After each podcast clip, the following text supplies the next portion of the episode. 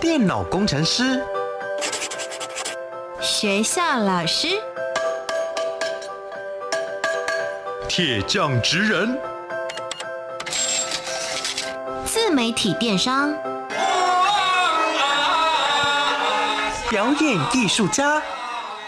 你的未来想做什么？三百六十五行职场技能，职人带你一窥职场内幕。开箱职人吧，Ladies and gentlemen，各位学弟学妹们，欢迎来到开箱职人吧！我是你们的学姐涂洁。今天节目当中呢，要为大家邀请到的是一位学姐，而且其实她的工作跟我小时候的梦想蛮像的，只是我没有。这个技能，所以后来就只好愤而离开了这个产业，但成为他们的支持者。先来听听今天的学姐张继雅学姐的声音。哎，各位学弟妹，大家好，我是张继雅。那今天很高兴可以跟大家来聊聊我的工作。那么季雅学姐到底做的是什么样子的职业呢？三个职场关键字，学弟妹们，我们一起来猜猜看。Master 职人 Key Words。首先，第一个职场关键字是追求喜好，跟我一样，也是小的时候喜欢，嗯、从小就喜欢画图，然后讲故事这样子。嗯，喜欢画图，喜欢讲故事，是跟这个职业非常有相关联的技能哦。接着，第二个职场关键字是什么呢？熬夜赶稿。哦，听起来好累。也不是每个就是从事这个工作的人都会这样子做，也是有很健康的。在执行这个工作的人在这样，那些人是我们学习的目标这样子。最后一个职场关键字是什么呢？呃，用图案看文字来爬格子。好，这里面有几个关键嘛，一个是图案，刚刚有讲到你喜欢画画，嗯，文字喜欢说故事，爬格子是什么呢？爬格子是一种文法或者是一种语言，嗯、那是这个、嗯、这个作品共同的喜好者的共通语言。好的，究竟是什么样子的职业呢？我们就请季雅学姐来为我们揭晓。你做的职业是？嗯，我是一位漫画家。是的，今天要为各位学弟妹们访谈到的就是台湾的漫画家，也就是我们的季雅学姐。季雅学姐其实最近才推出了你一个长达十年左右的作品的完结篇，对不对？这个作品是什么呢？呃，我最近刚推出了《一人茶几》这套漫画最后一集的完结篇。嗯，所以其实今天之所以会请到纪雅学姐来到节目当中，其实纯粹就是学姐我个人的私心，因为我自己看了这部漫画之后，觉得很喜欢。我好惊讶，有人可以把台湾在这个茶的历史、产业、人文。刻画的这么仔细之外，还让人觉得里面的角色活灵活现。哇，太感谢了，谢谢，好开心。对漫画家来讲，听到这样子的，你说感想是非常那种无上的光荣，这样子。所以我今天是抱持着一个小粉丝的心情，希望来问问，究竟台湾的漫画家在台湾这个环境之下，有些什么样子的历程跟挑战？同时之间在创作的过程里面，又经过哪些心路历程呢？走出教科书，Let's go。那我们首先就从一开始源头好了。刚刚前面有讲到说你是在追求你的喜好，你喜欢画画，也喜欢说故事。但是有很多人说，哎，你喜欢会变成一个兴趣，但你把它作为一个职业，是从什么时候开始？那个契机又是什么呢？呃，其实我小的时候虽然喜欢画画、讲故事，但我并没有把它当做职业的选项，因为呃，大概在十几二十年前那个时候。大人们只要听到说你要当漫画家，你要画漫画为生的话，都会很用力的阻止你。就你你能够活下去吗？你吃得饱吗？这样子，嗯、大人们会很担心。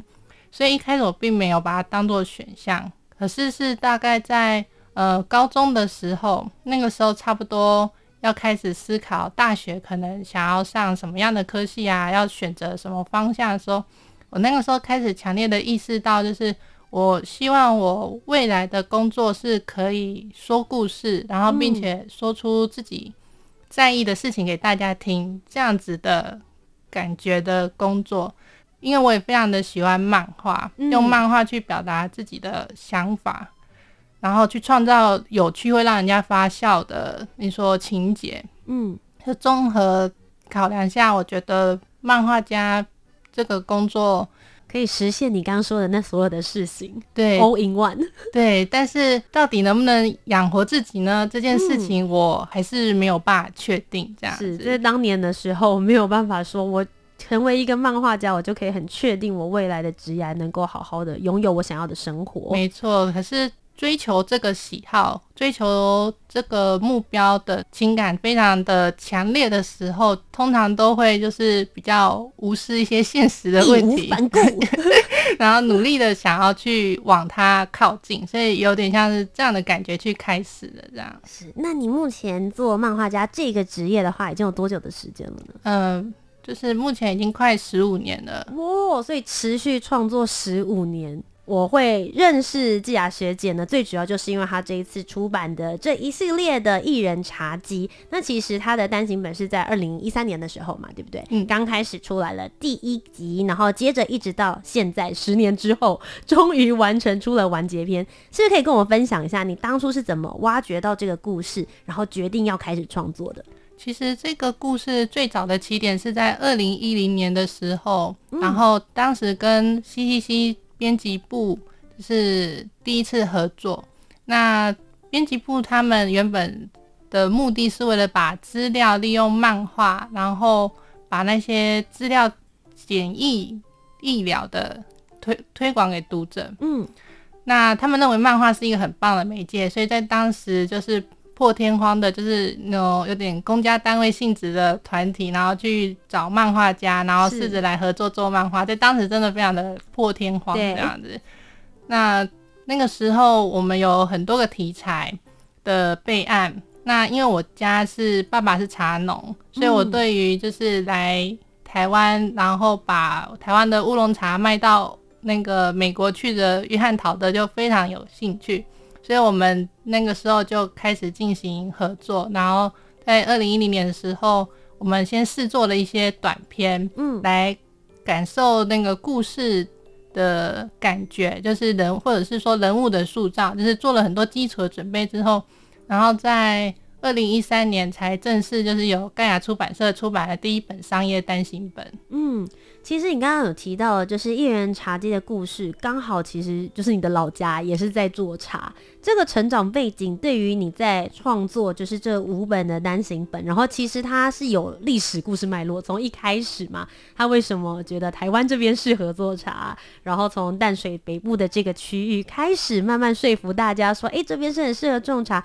而且台湾的乌龙茶很有潜力。这件事情的整个严格跟你们老家从小接触茶这件事情。是有帮助的吗？嗯，其实说来惭愧，就是虽然我从小爸爸是茶农，然后我小时候很多时间都是在茶厂，就是就是游玩长大，但是对我来讲，它其实是一个大型的游乐场，嗯、就是我，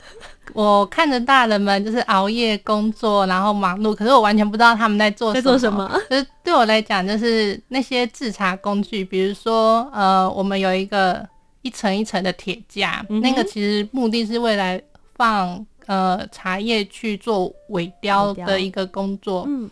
但对小朋友来讲，那个只是一个爬的那个大型玩具而已，这样，这个跟弟弟就是看可不可以爬到上面去这样子。所以当时在接收到这个任务或是知道这个故事的时候，才返回头知道说，哦，原来小时候大型的那个玩具是拿来做尾雕用的。没错，就是其实我也是因为透过这个故事，才真的第一次很认真的去了解，就是哎、欸，就是。制茶这件事是怎么一回事？那我爸爸做的工作内容是什么？嗯、然后进而再继续去了解整个台湾乌龙茶的发展历史。嗯，因为对我小时候的我来讲，就是其实乌龙茶就是家里面就是每天就是必喝，就是一定会喝到的饮料。就是它，或或者是说出社会之后开始有呃像手调饮料啊、蒸奶什么，就是茶这个东西在生活中好常见哦。嗯，但是我。并没有一个契机去思考到，就是为什么它会如此普通的出现在我们生活中。它其实背后有很多很多的故事是可以讲述的。嗯，因为我觉得一人茶几有一件事情是我觉得很好奇的地方，很多漫画家在创作的时候，有的是天马行空，他自己去打造一个世界观，那当然他也会去考察，然后找一些灵感。可是像一人茶几这个，我觉得它是蛮多历史考究在里面，包含很多事情可能是真人真事，然后你还放了一些，比如说地图，以前在这边就是大道城，还有 manga 这边的故事，其实你也都把它画进去，可以跟我们分享一下，像这种历史考究为背景，有真人真事，跟一般天马行空创作的上面比较困难的地方在哪里？其实我觉得两者并没有谁比较困难，比较简单。嗯，有的时候我会被问到像这样这类的问题的时候，我非常喜欢举的例子是像，比如像《魔戒》。嗯哼，《魔戒》的作者他其实呃，《魔戒》是现代就是大家公认的非常经典的奇幻故事，但其实他作者本人是学习历史的，他在《魔戒》这部作品里面。哦使用了很多他以前你说研究的、学习到的历史知识，然后用自己的世界观、自己的语言去转化成小说内容，然后让他的读者感到乐趣。嗯，对。所以，那另外一个例子是，比如说像现在很著名的漫画《海贼王》，《海贼王》的作者尾田荣一郎老师，他其实是非常喜欢看各式各样历史以及百科知识的漫画家。嗯，那。我们我们会觉得《海贼王》也是一个奇幻的漫画嘛，然后冒险、热血、挑战，但是其实背后作者们他们所你说吸收到大量知识，然后转换到漫画这里面下的功夫是非常非常多的，所以我我其实并不会特别觉得历史漫画跟架空漫画他们你说谁比较困难，谁比较简单，因为其实对漫画来讲，就是你要让一部漫画非常的立体，然后打造很完整的世界观，吸引读者沉浸在里面，就是这样背后的功夫，不管是哪一种类型的漫画，都必须去努力做到的。嗯，对啊。那我想要问一下，就是季雅学姐，像一般来说，大家比较少接触漫画家，到底从创作，然后一直到创作出来，并且最后呈现出来给读者的整个历程，是不是可以跟我们分享一下？假设你现在要画一个新的题材，或是新的一画，嗯、那你会需需要经过哪一些的工作步骤？呃，如果用一本单行本来举例的话，嗯、呃，因为一人茶几它比较特别，是它为了配合。约翰陶德他实际的有点像是人生过程，或者说开发乌龙茶产业的过程步调，所以我们规划在他每个阶段都用一本单行本来表现。是每一本单行本在制作的过程会分好多个步骤，比如说第一个阶段是大纲，然后这个大纲它会呃需要就是告诉编辑啊、出版社啊，嗯、就是我们这个故事。会经历过哪些历程？然后我们最想要表达的，你说中心思想，或者是主要想要跟读者讲述的主题，都会在那个前阶段先确立下来。嗯，那这个讨论的阶段可能就会花一个月、两个月，甚至有些漫画家会更久。这样是等到我们确立的就是这些基础的部分之后，我们接下来会进行所谓分镜的工作。分镜可能大家有的时候会在。呃，网络上或者是漫画家们的书里面的后记看到，就是呃，可有些人会画非常美丽，可是有些人会画成火柴人的样子，这样、嗯、就是稍微画一个大头，然后标示一下台词，那来表示我这一页要做些什么。那这样子的分镜的阶段，可能有的时候会仰赖那个编辑们要通灵一下，就是。嗯想象一下这一格大概是什么？对对对，因为编辑和作家们就是合作长，就是长久下来会会开始培养默契。那编辑们就可以透过作家们之前完成的作品来之后的完成是什么感觉？嗯，然后我们在分镜的阶段，除了确认就是角色的演出啊，然后台词啊。然后还有剧情是否你说顺畅，然后是否有把我们想要表达的东西完整的表达出来，就是会透过分镜这个阶段去做很大部分的确认。嗯哼，那我个人画一本漫画的分镜要花大概三到四个月，那跟编辑讨论，然后并且修改，可能又要再花一两个月以上的时间。哇，所以这样就已经又经过半年的时间了。对，就是这、嗯、是以一本单行本的那个分量来来思考。然后接下来完稿的话，就是把它从分镜，然后变成实际读者们看得到的画面。是，那那这个部分的话，嗯、呃，就是作为漫画家前辈们有。就是交代说，就是希望个月至少完成二十五页，在这个职业上可能会比较好，就是持续产出，稳定。对对对，持续产出。嗯、然后另外，因为其实作者啊，哎、欸，这边可以岔题讲一个有趣的东西，就是我曾经被读者问到说，你为什么每一页每一个人都可以画的一模一样？哦，可是其实。他们并没有一模一样，就是在作家的眼里面，嗯、他们其实每一个人都还是稍微有一点不同，对对，稍微的那个可能这个脸比较不正，那个有点 眼睛有点弯。对，可是漫画家们其中一个工作就是努力的把每个人就是维持他的连贯性，嗯、让他在演出的时候让读者不会觉得啊奇怪啊，为什么这个人突然变矮了？就是对，所以我们在画面上为了维持这个连贯性，就是。持续的产出其实是也是一个蛮重要的条件。嗯，刚刚有提到说大概一个月二十五页，那以一本漫画两百五十页的状况下，那大概就是十个月把它画面完成。然后最后就是我们可能会有一两个月的时间去做这本书，是对，所以整体这样一本单行本，我自己的状况下可能要花一年半的时间去完成它。OK，所以就是从一开始的时候的讨论，然后取材到中间画分镜，确认里面所有的内容真的完成印出，其实是要花非常非常长的时间的。当然可也有可能是呃我我个人的关系啊，那我也有我也有认识。有漫画家超级厉害，他可能半年就可以出一本的，就是其实每个人的速度都有一点不一样。每个人有自己创作的时差，没错没错没错，大家都在自己的时区里面，然后努力的创作自己想要表达出来的世界观跟故事。那我很好奇，在这个过程当中，不论是取材还是创作，有没有发生什么让你觉得印象深刻的事情？有的时候啊，就是因为《一人茶几》的故事设定，毕竟在一百五十年前。它其实我们到对很久远，所以所以其实到所谓的现场取材的时候，常常会发现那边什么都没有这样子。但是它可能只有一个小小的石碑，然后立在那边表示说，呃、这边曾经有什么东西，嗯，然后就没有了这样。是，所以我们其实到现场取材能够看到的实际的东西不多，嗯，所以那个时候我们就必须换一个取材方式。那这个时候我们，我我着重的重点就会在于。比如说环境，比如说它跟山跟河的相对距离，嗯，因为陶德他们是呃，他们把乌龙茶外销到国外，需要借助那个航运，嗯，那在当时交通不发达状况下，河流很河流的航运很重要，嗯，所以所以它的洋行会靠近河流，那像这样子很多。是你说需要的条件下去思考，就是他可能会，我在漫画中，如果我要画出他的洋行的话，他可能会靠近河多远？嗯，他可能山跟他可能距离多远？像这样子去感受相对位置，就变成那个实地考察时候一个重点，这样。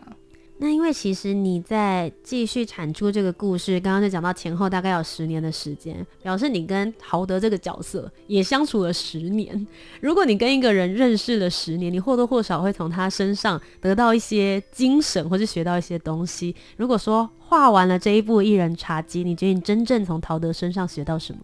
如果是历史上面的陶德啊，我会非常佩服他，就是即使。到他的人生中后段半，然后遇上了中法战争，然后因为战争的关系，所以港口封港，没有办法把茶运出去。就算是那样子的时间下，他其实也没有放弃要继续把茶卖出去。他，嗯，他在他自己有一本著作叫做《泡茶走西宅番》，呃，这本书是他在中法战争的时候留在淡水。然后以一种驻地记者的的身份，然后写下的见闻，也是陶德少数就是他自己亲自写下的记录，因为历史的资料很容易都是由旁边的一些人来撰写，对对，或者是旁边的资料去推敲出来的。嗯、像这样子直接由本人写下来的资料，对创作者来讲就是会非常的珍贵，就会、嗯、就会去想要看看他在想什么，嗯，然后他的感受。那你是有找到那一本书啊？对对对对对对哦，那本书是我很重要的那个参考来源。嗯，然后在看那本书的时候，就可以感受到，就是就是，即使在战争中，他也很努力的试着想要把茶叶就是卖出去，这样。当你发现自己所创作出来的这个故事，它并不只是在漫画而已，接着发展出很多其他的，比如说像接下来会有一些文化走读的路线、桌游、城市解谜，甚至是在电玩的时候。身为一个创作者，你有什么样的感觉？其实我我我当然第一个感觉当然是非常的高兴，也非常谢谢，就是有很多呃新的伙伴愿意就是来加入我们，然后并且继续。把一人茶店世界加深加广，这这个非常的心里非常的感谢，啊。那因为其实我们都是小时候，不论你是喜欢画画，我是喜欢看漫画，然后我们现在一路长大以来，都发现其实呃漫画产业其实转变非常的快，包含比如说像是读者的。观看习惯，大家可能以前都是看实体书籍，然后到现在可能有很多的 App，或者是用比较数位的一个模式。对于创作者来说呢，一个漫画家，你们也会因为这样子面临一些什么样子的挑战？如果以实体书来讲的话，因为可能大家也知道，就是书店会书店渐渐的在减少，嗯，那大家可能越来越没有习惯去书店看。就是现在有什么新的书，所以我们的实体书被大家知道的管道减少了。我们其实也在加强在网络上的宣传，借由就是很多伙伴的力量去让更多人知道这本书的存在。因为我已经从事漫画这个行业大概十五年了，所以对我来讲，这个部分的改变非常的大，感触还蛮多的。因为以前刚入行的时候，会很单纯、天真的想，就是啊，我只要把书出了，放到书店上面去卖，然后剩下的什么问题都没有了，嗯、就就非常的就是单纯。可是其实，就是这个世界的改变，那这件事情是已经不是我原本以为的那样的。我们必须做更多的，你说尝试，来让就是读者们就是持续的知道，就是这个作品的存在。嗯。那我想问一下，因为其实我们小时候看的漫画蛮多都是从就是日本就是引进过来，大家代理过来的漫画。你觉得台湾的漫画家就是在现在一路的培养成长过程当中，有些什么样子的优点跟优势？怎么讲？在十几年前那个时候状况很不好的时候，我们有读者反映过，他跟朋友推坑说这个漫画好好看哦，这是台湾漫画家画的。然后马上就会被嗤之以鼻，我才不看台湾漫画呢。嗯，就是像这样子很黑暗的时候，其实是有的。嗯，那多亏了就是你说非常有爱情跟热情的读者的努力下，就是看台湾漫画的人就是渐渐的在增加。越来越多。嗯，对，那那希望维护这个爱，然后继续让它扩大，嗯，然后让大家看台湾漫画会变成一种。呃，也是，就像喝茶一样，也可以变成是一种生活中的习惯，这样子。我觉得其实就是季雅学姐刚刚有提到的部分，我自己非常感同身受。我很喜欢看台湾的漫画，是因为我觉得无论是在文化或者是历史，甚至日常上面有更多贴近的地方。对，因为其实也许日本漫画，当然他们有很多他们创作很棒的地方，他们的产业非常的成熟。可是我会觉得，其实台湾的漫画家所创作出来的，不论是在画工啊，或者是专业技巧上面，其实都不输之外，里面的故事根源，其实反而会让我更有认同感，而且更加的贴近。谢谢。身为就是读者，我本人今天就是用这种方式来推坑给大家，希望大家都可以来多多支持《一人茶几》这一部的作品。那么相信有些学弟妹们今天听完之后，也点燃了一个觉得，嗯，我很喜欢画画，也很喜欢漫画，也许以后我也可以来当当一个漫画家。那就想要问一下，就是季雅学姐，如果他们未来真的想要入行的话，你会建议他们现在可以先做好一些什么样子的准备？比如说在技能方面，或是个人特质方面。那如果在大学他们想要选填科系的话，你会建议什么样的科系比较适合他们？职人真心话。要的技能的部分，就是除了就是